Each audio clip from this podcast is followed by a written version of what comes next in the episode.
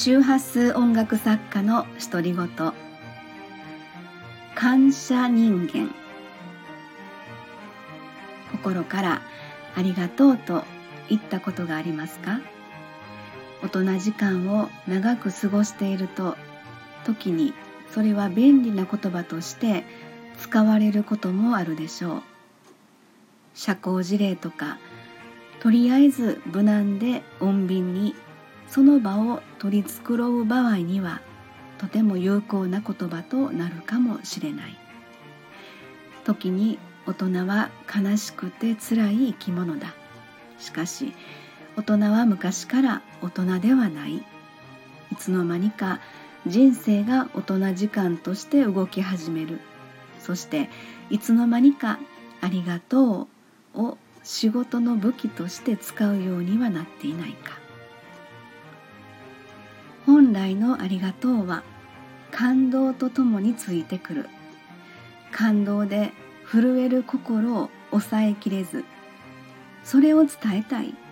そんな時に表現する唯一の方法がありがとうではないか。私たちは昔から大人ではない。子供はきっと心からありがとうと言うだろう。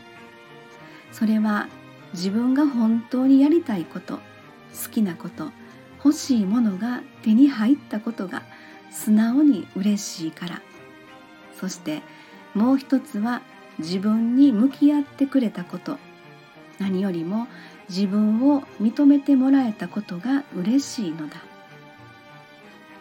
今私は子供のように心が躍り嬉しい気持ちです。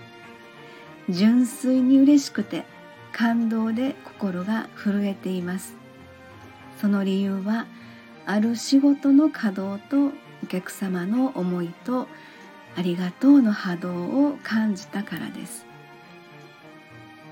人は本当に心から感動するとありがとうと言いたくなるでしょう。そしていつの間にかありがとうの波動が溢れていることに気づきます。なぜならばありがとうと言いたくなる出来事が次々と自分に入ってくるからです。それはたとえ小さな日常の出来事でもそこに感謝のアンテナが立ち感謝のスイッチが入る。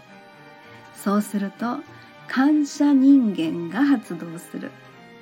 感謝人間は感動がないと発動しない。感謝人間の周りにはありがとうの波動があふれているのです。さてお気づきでしょうか？感謝人間は感動がないと発動しないとはどういう意味なのか？感動とは心が動くこと。ではどういう時に心が動くのか？それは皆様の心に聞くのが一番かと思いますが自分と向き合う自分の内側とつながる自分を知るなどいろいろな言い方がありますが感動することとは実は自分の内側が動くことなんだと思います。そうすると自分は感謝人間なのかどうかを見極める方法として感動することにあるのかもしれませんね。感謝人間は感謝人間を作ります。いわゆるそれが波動と言われるものなんでしょうか。感動が感動を呼ぶに似てるかもしれませんね。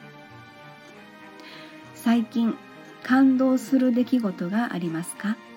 そして素直に純粋にありがとうと言えてますか？